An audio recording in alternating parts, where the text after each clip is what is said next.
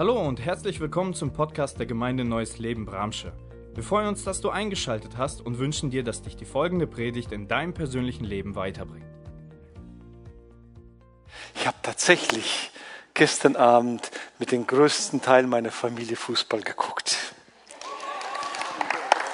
Ich habe keine große Ahnung von Fußball. Zu solchen Turnieren hin und wieder gucke ich das mal, muss mir jedes Mal das eine das andere erklären lassen. Manchmal habe ich schon für die, für die falsche Mannschaft gefiebert und sage, Papa, für wen bist du? Ja, für die, die gerade verlieren. Ich finde die sympathisch. Die, der Kommentator, der, der zieht über sie her und so weiter. Und äh, äh, wann war das denn? Vor, ich glaube, vor einer Woche war das erste Spiel oder knapp, ich weiß gar nicht mehr wann. Und ich wollte nicht unbedingt, ich wollte einfach unten mit meiner Frau sitzen. Und irgendwann mal in der Halbzeit sagte äh, mein Sohn, Papa, wir vermissen dich oben. Sie, Sie wollen gerne, dass ich dabei bin. Wenn ich dabei bin, auch wenn es für diese zwei Stunden, dann bin ich dabei. Und dann, dann feuere ich sie an, sagen, und dann dein Fuß, der auf einmal hochkommt. Und keine Ahnung von dem Fußball, aber einfach die Gemeinschaft miteinander. Und irgendwann kam wir zu sprechen über den einen Namen und ich habe gestaunt, unsere Kinder, was für eine Ahnung sie von diesen Persönlichen haben, äh, ihre Lebensgeschichte. Und irgendwann sagte jemand in unserer Runde, na ja, die Hälfte von diesen Spielern haben mit Depressionen zu kämpfen. Zack, und war es bei mir da. Ich glaube, eine der Erklärungen kenne ich schon. Sie glauben der Lüge, dass sie diese Millionen tatsächlich verdienen, dass sie so viel mehr wert sind als die anderen Menschen. Der, ja, die sind unter so einem Druck. Der Druck von außen, der kann leicht von uns abprallen. Aber wenn wir uns selbst anfangen, unter Druck zu setzen, von innen heraus, dann gut Nacht. Und wenn, und ich glaube, viele dieser Spieler, glauben diesen Lügen, dass sie so viel besser sind, so viel mehr verdienen an Millionen. Ich erinnere mich gerade spontan, als ich damals vor, vor ein paar Jahren die 30er Marke geknackt habe an Bruttoverdienst im Jahr. Ich war, Mensch, ich bin reich. Ich glaube, es war 31, 500 Euro auf der Bescheinigung. Wow, so viel habe ich verdient. Und, und dann denke ich, 10 Millionen, 50, 200 Millionen wird ausgegeben für einen Spieler. Und wenn der erst anfängt zu glauben, tatsächlich, ich verdiene diese Millionen, ich bin so viel mehr wert als der andere, und da kommt irgendein Knacks. Und da sind wir beim Thema Umgang mit den Finanzen. Das betrifft nicht nur die Fußballer, das betrifft tatsächlich uns alle.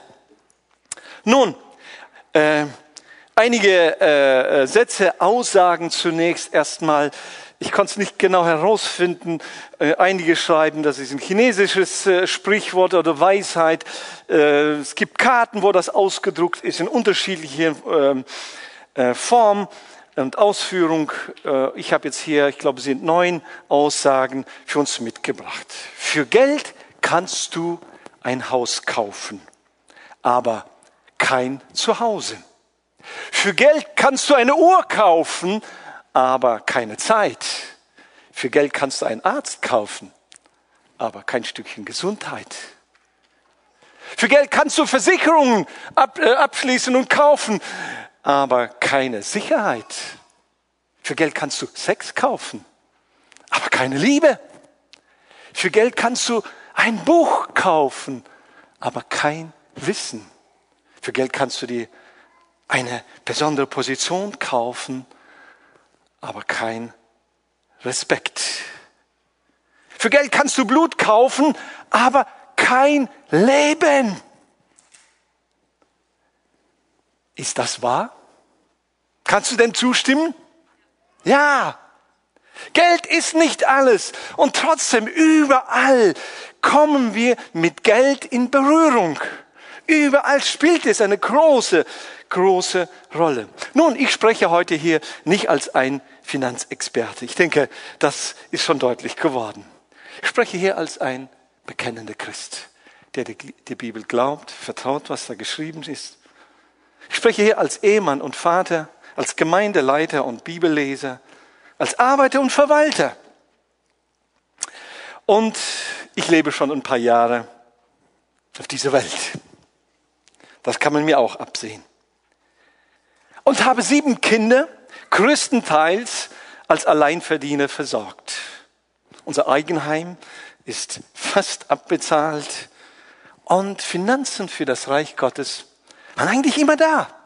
Der Zehnte, selbstverständlich, für Mission gehört sowas von dazu und eigene Missionsreisen mal hier und da und nicht so, kann da mal die Gemeinde das übernehmen? Das war selbstverständlich und wenn ich im Rückblick schaue, nicht immer habe ich alles richtig gemacht, aber immer durfte Gott hineinsprechen. Und ich nahm Gottes Impulse, Gottes Korrekturen und auch seine Versorgung an. Willst du das auch? Bist du bereit dazu? Von mir persönlich aus ist es nun tatsächlich nicht, nicht mein Lieblingsthema. Aber es ist sowas von ein biblisches Thema. Ganz oft wird gesagt, aber Sonntaggottesdienst? Thema über Geld? Und dann noch so viele Themen? Äh, ja, natürlich, weil es ein großes Thema in der Bibel ist. Und es gibt ja also einige Klischees äh, über Kirche und Geld. Sie wollen doch nur dein Geld. Man kann sich als Gemeindeleiter, Gemeindeleitung das zurückschrecken. Ne, bloß nicht, wir wollen das hier nicht bestärken. Ja, es gibt ein paar wenige, die tatsächlich da auf einem äh, falschen Pfad sind und predigen tatsächlich von der Kanzel. Äh, gib den Zehnte, du kriegst hundertfache zurück. Das ist biblisch nicht haltbar. Das kann man erleben. Das macht Gott auch. Und trotzdem wollen wir tatsächlich auch genau dadurch zum Ausdruck bringen, dass wir eine bibelfundierte Gemeinde, Kirche sein wollen, sein werden und bleiben wollen. Nun, Folgendes habe ich herausgefunden. Ich habe es nicht nachgezählt. Es gibt in der Bibel 215 Verse, die direkt den Glauben ansprechen. Über den Glauben. 218 Verse sprechen eindeutig über das Heil und die Erlösung. Und es sollen 2084 Verse sein, die konkret über Finanzen und Reichtum sprechen. Sag mal, wenn wir über Finanz, Finanzen, über Geld, über Vermögen sprechen, ist das ein biblisches Thema? Oh ja, hochbiblisches Thema. Und bitte, äh, ich will nicht an dein Geld heran, auch nicht als Pastor, als Gemeinde, überhaupt nicht. Das ist ein biblisches Thema. Und irgendwann werde ich, werden wir als Gemeindeleitung vor Gott stehen und gemäß seines Wortes Rechenschaft geben für unsere Verwalterschaft als Gemeindeleiter. Und da wird eine der Fragen sein, Moment mal, ich habe da so viel darüber gesprochen in meinem Wort, äh, wo hat es Platz gefunden? Und wir wollen dem ein Stück weit gerecht werden, weil es ein hochbiblisches Thema ist. Und tja, das spricht doch für sich, das Diagramm, oder? Viele, viele Volkssprüche oder Sprüche aus dem Volksmund oder sogenannte Lebensweisheiten widersprechen sowas von den biblischen Wahrheiten über Geld, über Finanzen. Es gibt Lebensweisheiten, die treffen voll zu und es gibt einige Weisheiten, die dem total widersprechen. Zum Beispiel hatten wir letzten Sonntag gehört, über Geld spricht man nicht. Moment mal, äh, die Bibel spricht sowas von. Und wenn wir die Bibel ernst nehmen, kommen wir nicht drum herum. Und so weiter. Einige Zitate habe ich mitgebracht, einige Aussagen und zum Schluss fünf oder in der zweiten Hälfte fünf Überzeugungen, biblische Überzeugungen, die wir dann auch hier unterbreiten wollen. Ein Zitat von Billy Graham. Billy Graham, der hat lang genug auf dieser Welt gelebt. Äh, kurz äh, mit knapper 100 Jahren ist er verstorben. Ich glaube 99,5 so ungefähr.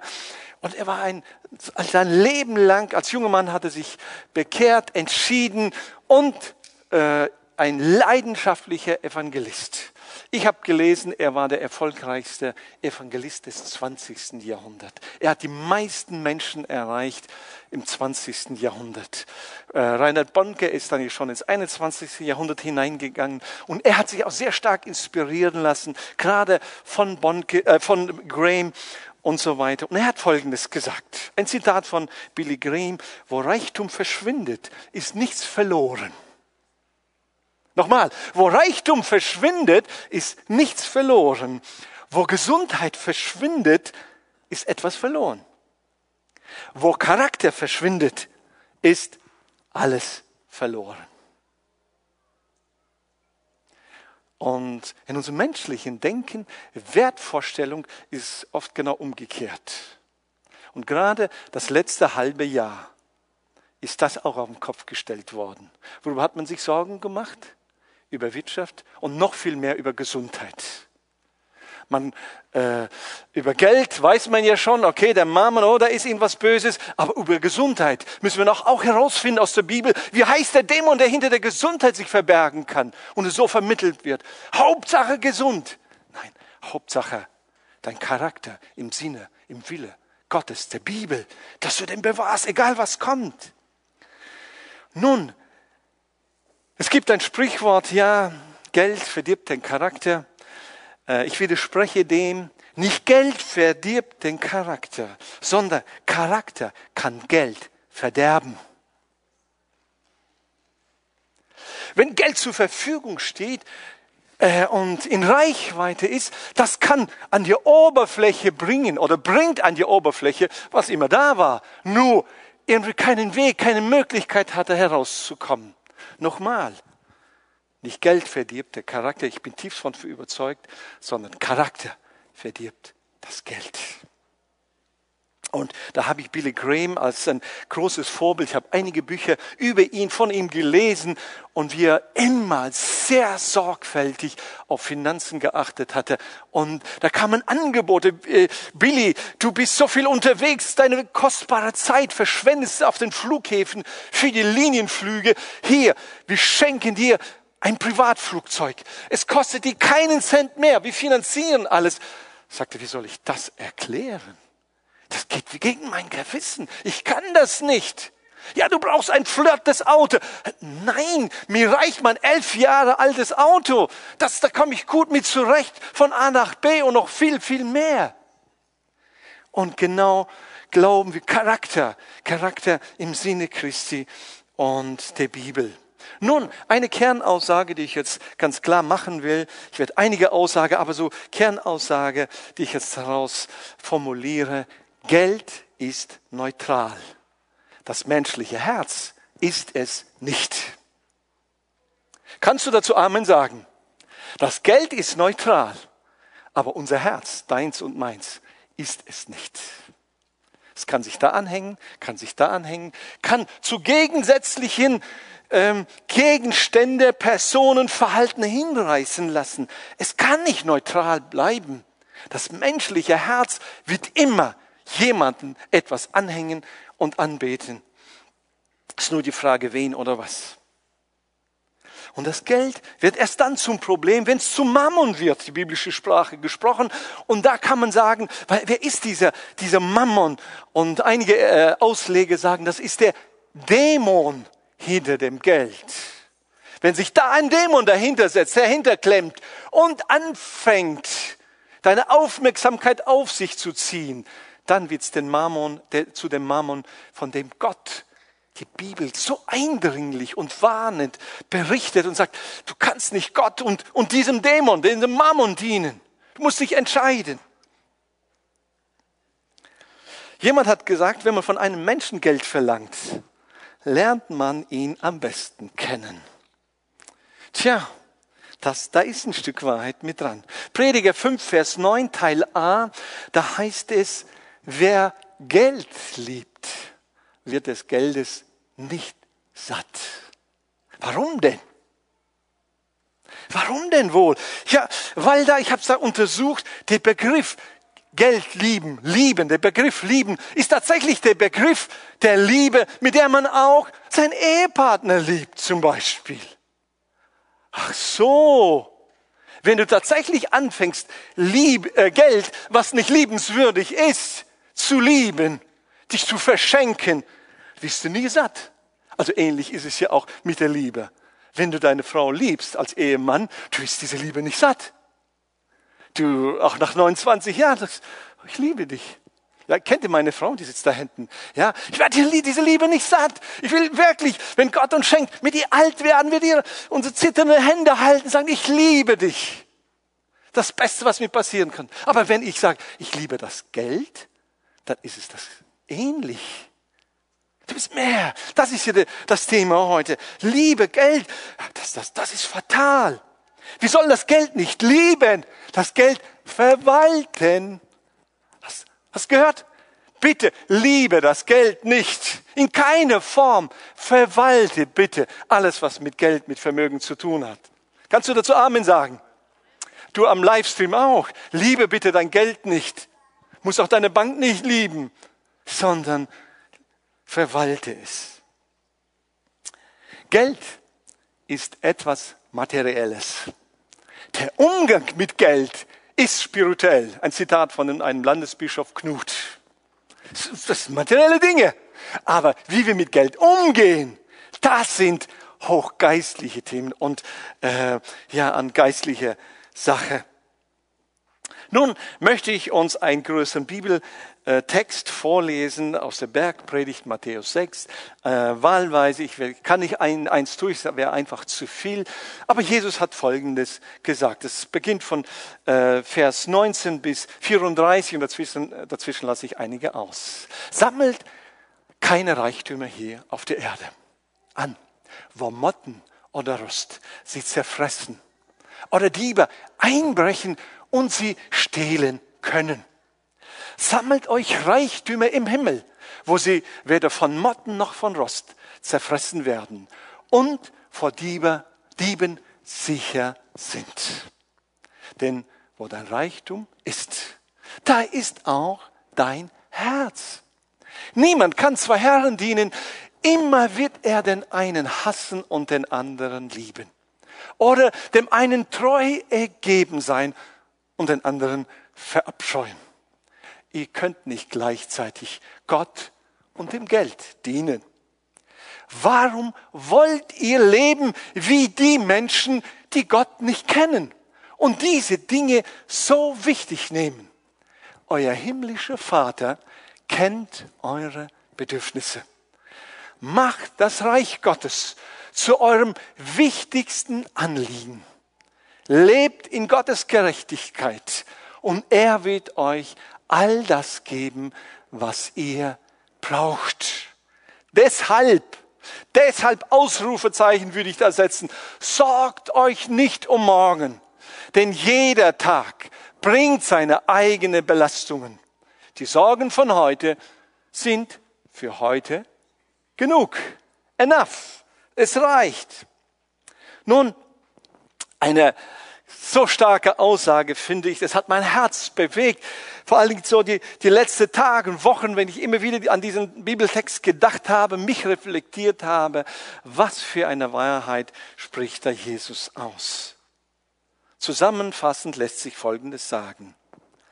Wir haben kein Recht auf Wohlstand, wohl aber Vertrauen auf Gottes Versorgung. In diesem Bibeltext ist niemand Reichtum versprochen worden. Nochmal, wir haben dadurch kein Anrecht auf Wohlstand. Gott, du musst mir aber. Wohl aber ist in diesem Bibeltext das Vertrauen. Wir werden appelliert darauf zu vertrauen. Gott versorgt dich. Sag doch bitte Amen, wenn du es glaubst. Gott versorgt sich, dich. Er kümmert sich um dich. Nicht um andere, um dich. Bill Heibels, eine der größten amerikanischen Freikirchen, hat Folgendes gesagt. Wenn wir ein gestörtes Verhältnis zum Geld haben, werden wir ständig das Gefühl haben, dass uns die Luft zum Atmen fehlt. Ich meine, es muss doch nur ein bisschen mehr. Da noch und da noch und dies noch. Wie recht hat er? Wie recht hat er? Und nochmal Billy Graham, ein Zitat von ihm. Wenn ein Mensch seine Einstellung zum Geld klärt, wird er auch in fast allen anderen Gebieten seines Lebens klarkommen. Ich musste zweimal nachdenken und dann irgendwas hat gedauert und dann gesagt, äh, Billy Graham, du hast recht. Du hast recht, weil es so ein großes Thema in der Bibel ist. Und immer wieder die unterschiedlichen Lebensbereiche mit hineinbezieht und berührt. Das ist für junge Leute, für alte Leute, für Gesunde, für Kranke, für, für Unternehmer, für, ja, in der Bibelsprache Herren und Sklaven und, und für alle ein großes Thema. Und das ist immer wieder, ja, wie sehe ich das Leben? Und ich würde hier auch sagen, die Ethik unseres Geldes. Wofür setze ich mein Geld ein? Was macht mein Geld? Wo versuche ich, über welche Wege versuche ich mir etwas mehr Geld zu verschaffen, mein Geld anzuschaffen? Ähm, das ist sehr, sehr wichtig. Für welche Zwecke? Also alleine, äh, also bei mir ist eine Blockade, wenn jemand bei mir Geld bittet für Zigaretten. Ganz egal wie er aussieht, er kriegt mich, von mir kein Geld für Zigaretten. Das widerspricht meiner ethischen Vorstellung. Das Geld, das ich verwalte, soll nicht für diese Zwecke ausgegeben werden. Ich sage, kein Problem, komm in die nächste äh, äh, Bäckerei, komm ins nächste Restaurant, kannst hinter, also für Zigarette, für Alkohol, steht mein Geld nicht zur Verfügung, was ich verwalte. Zum Beispiel. Und so gibt es viel, viel mehr. Dennis hat es erwähnt, das gibt manchmal angekommen, hier und da die Ethik unseres Geldes. Da will Jesus heran.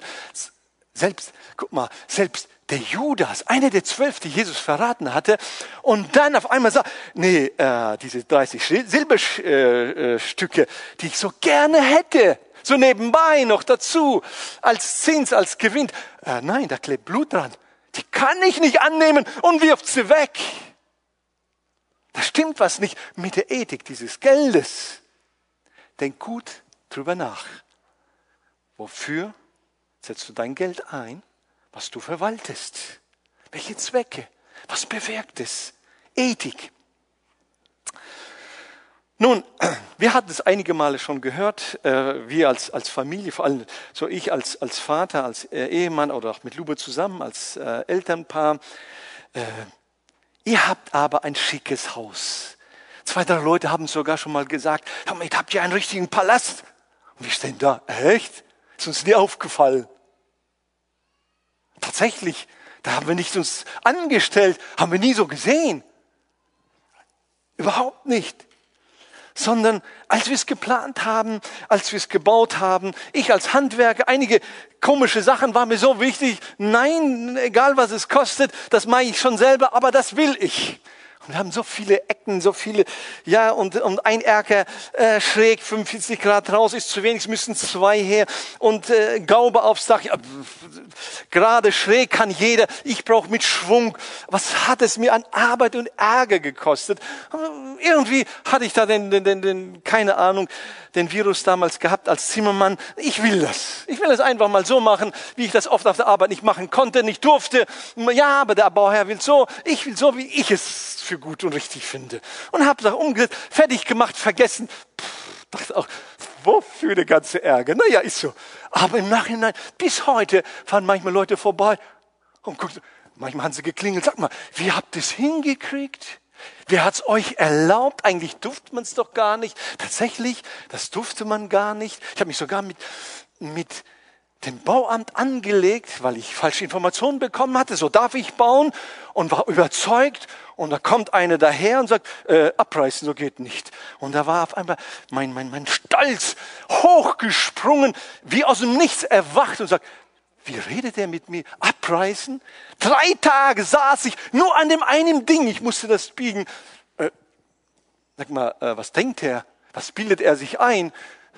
Ähm, tatsächlich, also ist kein äh, äh, Abschnitt meines Lebens, auf den ich stolz bin, aber das Amt hatte auch nicht recht. Es musste auch zugeben, äh, Moment mal, wir hatten auch falsche Informationen, wir hatten auch keine Ahnung. Am Ende, sehr geehrter Herr Morasch, äh, nee, Familie Morasch, ähm, die geringfügige Überschreitung ist zulässig. Zahlen Sie Gebühr von 250 D-Mark und alles gut. Beide haben was dazugelernt und bis heute bin ich im Bauamt bekannt.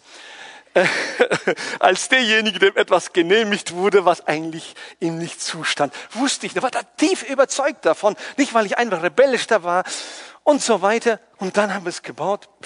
Unser Herz hängt nicht dran. Aber als wir es gebaut hatten, dieses Haus, war folgendes Gebet. Herr, unser Haus, dieses Haus soll zu deinen Diensten zur Verfügung stehen. Wie oft war dieses Haus voll? Wie viele Menschen war da zu Hause? In wie vielen Etagen saßen die Jugendliche in der Zeit meines äh, äh als Jugendpastor, äh, Jugendleiter? Und ob es 30, ob es 50 waren, einige sagen, sag mal, aber wie viel Arbeit? Ja, natürlich. Das Haus steht Kopf. Ja, natürlich. Deswegen hatten wir ja auch eine große Küche. 24 Quadratmeter Küche gebaut, damit der viel Platz ist für Gäste, für Familie. Und die Kinder, die wollten ihre Hausaufgaben in der Küche machen. Wenn ich von der Arbeit nach Hause kam, lag ich auf dem Boden auf der Küche. Und die kleinen Kinder sprangen herum. Und ich habe mich relaxt. Ja. Das große Haus soll dir zur Verfügung stehen. Und wie viele Gäste wurden beherbergt? Ja, das ist der Sinn. Gott in unterschiedlichen Zeiten gibt uns Gelegenheiten. Und es wäre eigentlich nicht klug gewesen, wenn ich gesagt hätte, okay, ich bin Zimmermann, ich baue eine kleine Hütte. Äh, wir dürfen auch als Menschen einfach auch hier Licht sein aber nicht damit protzen, sondern sagen, Gott, es ist für deinen Dienst, steht zu deinen Diensten zur Verfügung. Ich habe mich zu lange hier aufgehalten. Bevor ich jetzt zur dritten Aussage komme, Kernaussage im Umgang mit Finanzen, erwähne ich mal kurz ein Gleichnis. Ich zitiere es einfach nur äh, liest es zu Hause nach, Lukas 16 und ganz unterschiedlich, je nachdem, je nach Übersetzung. In vielen Bibeln, äh, ich glaube in Luther -Über äh, heißt es das Gleichnis von ungerechten Verwalter. Ich finde, es stimmt nicht.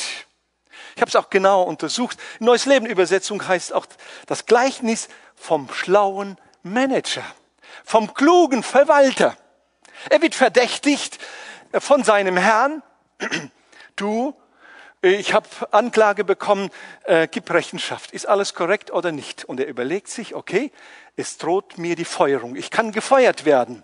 Was mache ich dann? Das kann ich nicht, das will ich nicht, dafür bin ich zu stolz. Ich weiß, was ich mache. Ruft, wie viel bist du meinem Herrn schuldig? So und so viel Öl. 50 Prozent reduzieren wir. Schreibt das. Da kommt noch irgendwie was. Reduzieren wir auf 20 Prozent. Oder 20 Prozent weniger statt 180. Und dann die Aussage des, des Eigentümers, des Besitzers. Wow, du bist schlau. Und selbst Jesus sagt Folgendes. Jesus hat was Interessantes dazu gesagt. Ähm, der reiche Mann konnte den unehrlichen Verwalter für seine Klugheit nur bewundern. Und dann äh, sagt Jesus, denn die Menschen dieser Welt sind tatsächlich klüger als die Gottesfürchtige. Ich sage euch, nutzt euren weltlichen Besitz oder ungerechten Mammon. Nicht ungerechte Verwalter, nutzt den ungerechten Mammon. Und macht euch damit Freunde. Was hat er gemacht? Ich glaube, für mich ist meine Auslegung, diesmal ist Folgendes aufgegangen. Er hat in Menschen investiert. Also die Aussage, investiere auch in deine Mitmenschen. In deine Mitmenschen, in, äh, Mitmenschen um dich herum. Investiere in Menschen. Und Jesus sagt, das ist klug, das ist vorausschauend, das ist gut, sicher angelegtes Geld. Investiere in Menschen. Nun, äh, noch einige Aussagen also, äh, und Appelle. Äh, ich kann mir nur anschließen äh, äh, an den äh, Werbeblock von Dennis für Bibelfinanz. Äh, tatsächlich, ich habe auch ein paar Podcasts gehört und hinein äh, gelesen. Sowas von klar, zentral, Bibel fundiert. Und, äh, aber nicht von denen, von jemand anders habe ich das gelesen, äh, gehört in einem Podcast und ein, ein, ein gläubiger Finanzmanager sagt, wir sollten uns nicht von Wirtschaftsanalysen abhängig machen. Und das habe ich für mich so auch zu Herzen genommen, möchte es dir weitergeben. Mach deine Verwaltung mit deinen Finanzen nicht von Wirtschaftsanalysen abhängig, sondern hab stets vor Augen die Vorstellung von dem, was Gott von dir erwartet. Frage immer wieder, Gott, was willst du? Nicht, was sagt die, die Prognose für die Wirtschaft, für den Immobilienmarkt, für das Versicherungswesen, für das, für das. In erster Linie frage Gott, was hast du? Also es geht auch überhaupt nicht um die Höhe der Geldsummen zunächst. Auch nicht um, wie hoch unsere Vermögenswerte sind. Es geht um unseren Lebensstil, den wir führen. Nun ein kleiner Test. Vielleicht einer oder andere sitzt hier und fragt, Andreas, wem erzählst du das? Ich bin doch gar nicht reich. Wir machen jetzt mal mit euch äh, den sogenannten Reichtumstest. Vier Fragen und antworte für dich einfach ja oder nein. Okay? Erste Frage. Hast du genug zu essen? Antworte für dich ja oder nein. Zweite Frage. Hast du anständige Kleidung? Schau dich vielleicht an. Ich finde, ich bin anständig gekleidet. Ja oder nein? Dritte Frage. Hast du ein Heim, das dich vor dem Wetter schützt? Ja oder nein? Vierte Frage. Hast du ein zuverlässiges Transportmittel? Fahrrad, E-Bike, äh, Roller, Auto, äh, Busfahrkarte. Äh, gut, von Öffel ist es schlecht, nicht zuverlässig. Ähm, so. Ja oder nein? Und jetzt Wer von euch hat mit vier Ja's beantwortet? Wer? Mit vier Ja-Antworten gehörst du zu den 15 Prozent der reichsten Menschen auf unserem Planeten. Ja, wir sind reich. Du, ich, wir sind sowas von reich. 15 Prozent. Hast du überhaupt eine Ahnung, wie viel das ist? Oder genauer gesagt, wie wenig wie viele Menschen viel ärmer leben als du und ich. Nun, deswegen, mein Umgang mit Geld beeinflusst mein Verhältnis zu Gott oder meine Beziehung zu Gott beeinflusst mein Verhältnis zum Geld. Jetzt kommen wir zu unseren fünf Überzeugungen. Erste Überzeugung. Alles, was ich habe, kommt von Gott. Alles, was du hast, kommt von Gott. Wir sind uns dessen sowas von überzeugt. Warum wollt ihr leben wie die Menschen, die Gott nicht kennen und diese Dinge so wichtig nehmen? Warum? Denn Gott ist da, der euch versorgt. Also alles, was uns zur Verfügung steht, sollen wir in diesem Zeitraum, Zeitraum unseres Lebens verwalten im Sinne des Eigentümers, des eigentlichen Besitzers, Jesus Christus, Gott selbst. Hiob hat Folgendes gesagt, 1.21, nackt bin ich aus dem Leib meiner Mutter gekommen, am Anfang meines Lebens. Und nackt werde ich sein, wenn ich wieder sterbe. Der Herr hat, hat mir alles gegeben und er hat es wieder genommen. Gelobt sei der Name des Herrn. Sag doch bitte Amen, wenn das deine Überzeugung auch ist. Wir werden nichts mitnehmen. Wir haben noch nicht hineingebracht. Deswegen alles, was wir haben, was wir verwalten dürfen, kommt von Gott. Zweite Überzeugung. Lebe im Rahmen dessen, was Gott dir in diesem Moment gibt.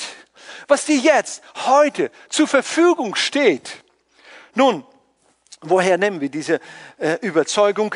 Galater 5, äh, 22, äh, oh, da habe ich so viele Zahlen bei mir hier stehen. 5, 22, 23. Da geht es um geistliche Früchte. Die Frucht, die der Heilige Geist in uns bewirkt, das uns hervorbringt. Und eine davon ist Selbstbeherrschung. Wenn ich das könnte, würde ich das jetzt unterstreichen. Selbstbeherrschung. Das ist eine geistliche Tugend, geistliche Frucht. Und Umgang mit Geld, mit Finanzen, Selbstbeherrschung. Merkt ihr das? das, was heute mit zur Verfügung steht, sich da selbst zu beherrschen, sagen, okay, ich kann nicht alles haben. Was heute zur Verfügung steht, das will ich, äh, äh, will ich auch leben. Bewusste, beherrschte Umgang mit Essen, Trinken, sich selbst beherrschen im äh, Bereich Sexualität, Gefühlen und so weiter. Umgang mit Finanzen gehört dazu. Das bedeutet Selbstbeherrschung. Nun, wir leben in Deutschland in einem regelrechten Schuldensystem. Schon mal aufgefallen? Ein regelrechtes Schuldensystem. Unsere Regierung macht uns das hervorragend vor. So kann man groß träumen. Und es wird immer gesagt, wir träumen, wir träumen, wir träumen. Was braucht man dafür? Schulden, noch mehr Schulden, noch mehr Schulden. Um, wie wäre es denn mal Selbstbeherrschung? Zu sagen, okay, was steht uns zur Verfügung? Immer wenn ich Finanzexperte höre und sage, ja gut, mm, dann äh, äh, die Kosten haben sich verdoppelt, weil, sage ich, äh, äh, dafür braucht man keine äh, Wirtschaft studieren, kein Finanzwesen. Da können Sie auch mich zum Finanzminister ernennen. Wenn es nicht reicht, nehmen wir noch mehr dazu. Das kann ich ja auch gut. Wir leben in einem Schuldensystem und ich hoffe, wir alle wissen, dass so etwas sehr, sehr wackelige Beine hat. Sehr, sehr wackelige Beine hat und viele, vor allen Dingen gläubige äh, äh, Wirtschaftsexperten sagen, wenn wir die Bibel und was sich heute äh, äh, das ganze äh, politische und wirtschaftliche System ist, die Uhr tickt. Also Schuldensystem hochriskant, sehr, sehr riskant. Einige Banken geben dir sogar einen Bonus, wenn du die zweite, die dritte Kreditkarte bei denen bestellst. Denkt man, wieso denn? Die geben sogar Geld noch dazu, nimm nur meine Kreditkarte. Ja, ganz einfach damit es nicht so weh. Du, ich, ich kenne es, ich habe schon viele Jahre Kreditkarte. Es macht richtig Spaß. Du gehst dann, wow, jetzt hätte ich gerne das. Und die Kreditkarte ziehst du durch, gibst da einen PIN an, dann nur eine Unterschrift und teilweise brauchst du gar nichts. Du zack, Wow, eine Woche später, zwei Wochen später, immer noch Plus auf Konto und du machst weiter, machst weiter, irgendwann mal Monat um und dann kommt der Brief. In einer Woche buchen wir das ab. Der zweite Brief, äh, das buchen wir ab. Und auf einmal, äh, wie? Was? Moment mal. Ja, war mir gar nicht so bewusst. Die wollen uns in dieses Schuldensystem hineinziehen. Aber eigentlich wittere ich nicht dagegen, sondern Selbstbeherrschung was uns zur Verfügung steht, wenn junge Menschen, die heiraten, sagen, ich nehme Schulden auf für Hochzeit zu feiern. Mein Beileid. Eigentlich der Staat deiner Ehe sollte anders aussehen. Nicht mit deinen Schulden, wie zahle ich, zahle ich jetzt zurück, sondern wie können wir als Ehepaar Gott gewollt unsere Finanzen mit denen, die uns zur Verfügung stellen, gut verwalten. Und manche, wenn sie uns unsere Berichte hören, äh, Küche, für 200 Mark haben wir unsere Küche zusammengestellt. Ja, wir wussten, wir werden nicht lange drin bleiben. Bestellen wir doch keine Küche? Mit Zeilen, mit das. So weiter. Äh, wir hatten das Leben genossen. Die Leute mussten uns Essen auf den Gedanken bringen. Sag mal, was für eine Küche habt ihr? Wollt ihr keine richtige kaufen? Wie richtige? Wir meinen, wie sind die richtigen? Äh, mit dem, was zur Verfügung steht. Selbstbeherrschung. Oh, Hochzeit, Urlaub, oh Mann, oh Mann, oh Mann, oh Mann. Wie oft tun mir Leute leid und, und möchte man sagen, hört auf. Ja, aber ja, hast du keine Ahnung? Du, du misst dich mit dem und mit dem.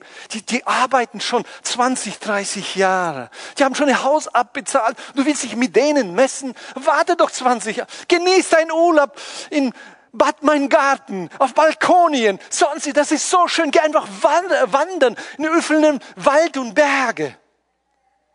Lebe dein erfülltes Leben im Rahmen, was heute dir zur Verfügung steht. Das ist so eine Falle. Gott ruft uns dazu auf. Und wisst ihr was, was die Bibel sagt? Wir brauchen dafür die Leitung, die Führung des Heiligen Geistes. In erster Linie brauchen wir keinen Finanzberater, erstmal den Heiligen Geist. Führe mich dass ich Selbstbeherrschung lerne, von dir lerne und darin leben. Sagt jemand Amen? Ja, und glaub nicht den Lügen, mit Schulden lässt sich besser leben und gut leben. Die Bibel sagt Folgendes, seid nur Liebe einander schuldig und nichts mehr. Vor allen Dingen eine äh, Hypothek, äh, Hypothek, die auf Konsumgüter äh, ausgerichtet ist.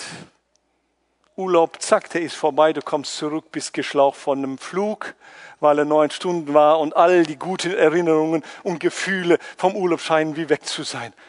Aber die Schulden sind da. Wenn du für ein Haus eine Hypothek aufnimmst, das Haus wenigstens noch da. Zumindest diesen Tipp hat mir auch vor zwei Tagen jemand aus, äh, der darin äh, geschult ist, der selbst äh, eine Versicherungsagentur hat, hat mir gesagt, Andreas, sollte sich wirklich, wirklich sehr, sehr mehrfach hinterfragen, eine Investition, die keinen Gegenwert darstellt. Und neulich hatte mir jemand Folgendes gesagt, oder mir wurde es weitergegeben, ein Ehepaar, die sind jetzt gerade so im Rentenalter angekommen, alles läuft drunter und drüber und sie haben vor Jahren, äh, vor 10, 15 Jahren gesagt, die haben Schulden gemacht für Möbel, für Auto und haben eine Mühe für Wohnung zu zahlen, Miete, nicht mehr für Haus und haben alles so zurechtgelegt. Genau wenn wir in Rente gehen, sind wir die Schulden los und dann können wir das Leben genießen. Ich sagte, wie arm. Die haben eine Vorstellung, wenn wir bei Null ankommen, dann können wir anfangen zu genießen. Wie zu bemitleiden. Wie nicht biblisch ist so eine Lebensphilosophie. Lebe im Rahmen dessen, was dir heute zur Verfügung steht.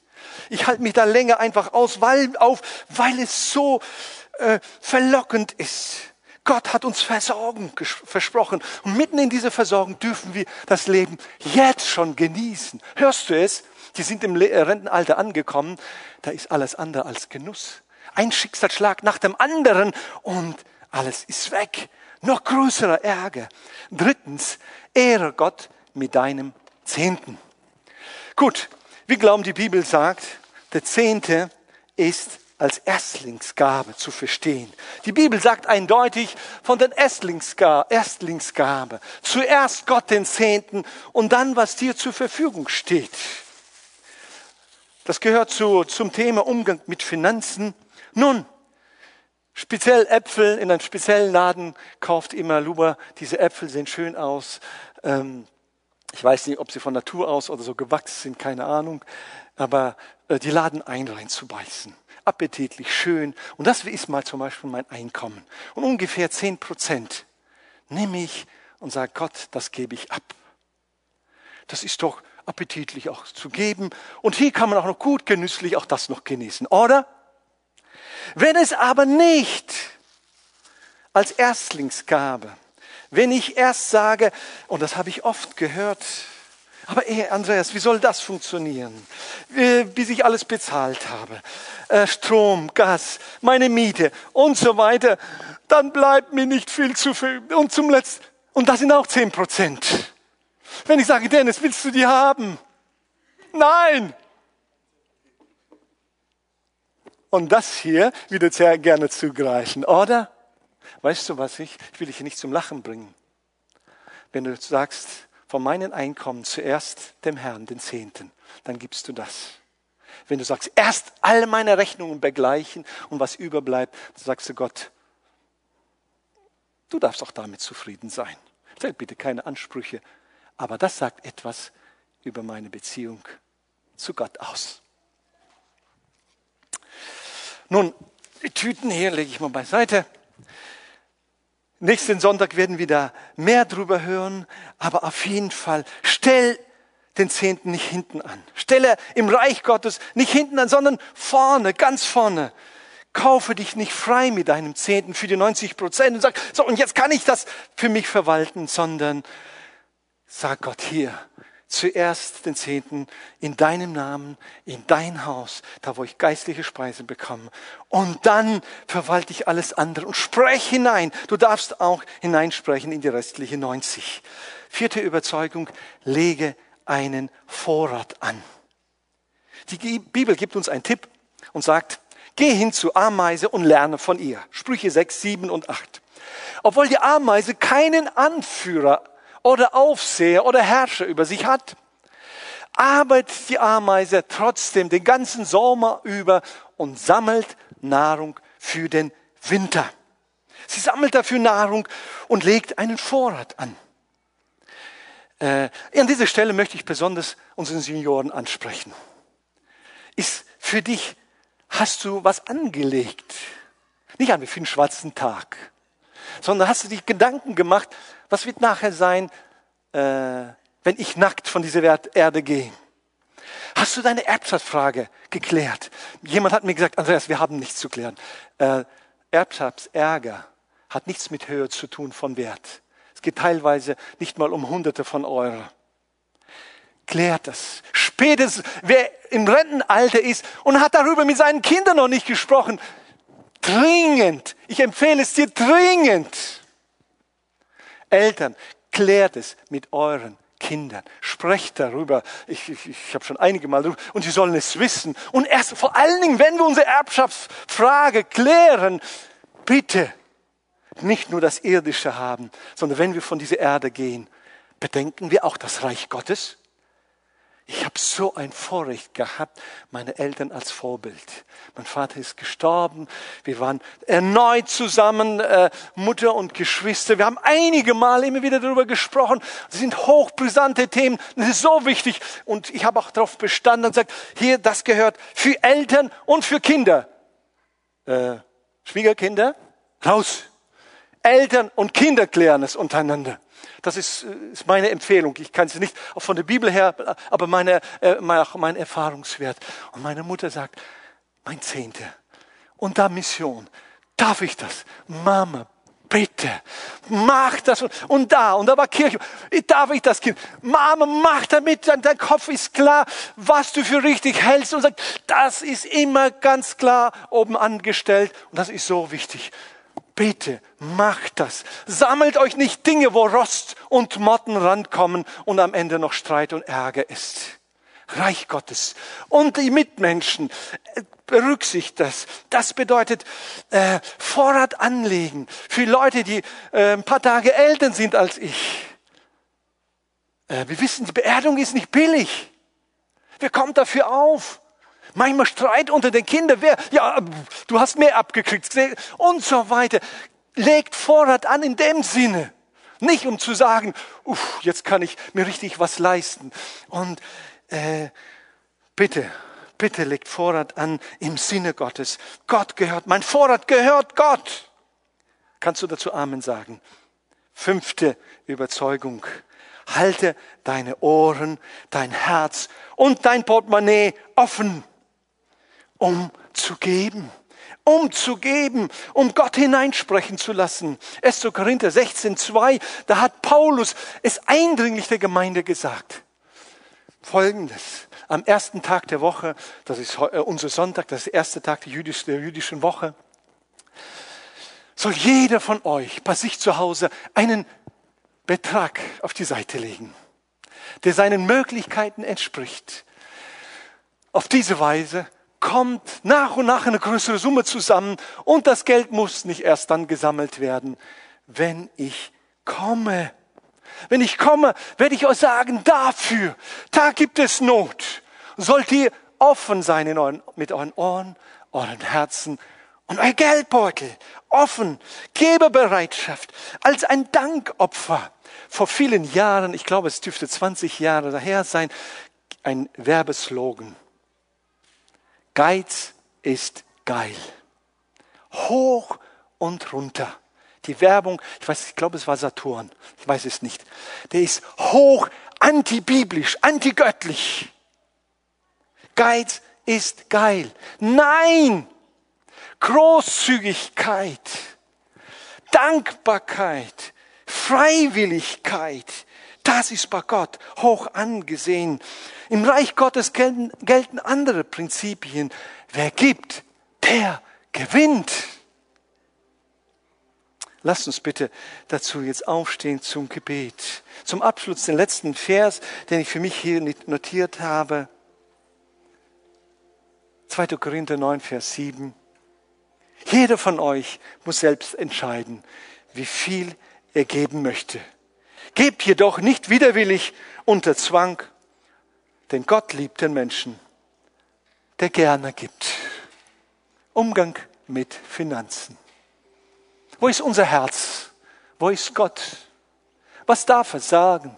Wo darf er hineinsprechen? Diese Frage möchte ich mir und dir stellen. Bin ich ein treuer Verwalter des Reichtums, des Vermögens, des Geldes? unabhängig wie viel oder wie wenig das ist. Bin ich da ein treuer Verwalter und ein fröhlicher, dankbarer Geber. Gott will die Nummer eins sein. Wir hoffen, die Predigt hat dich angesprochen. Solltest du noch Fragen haben, dann freuen wir uns, von dir zu hören. Send uns gerne eine E-Mail an info@gnl-bramsche.de. Gott segne dich.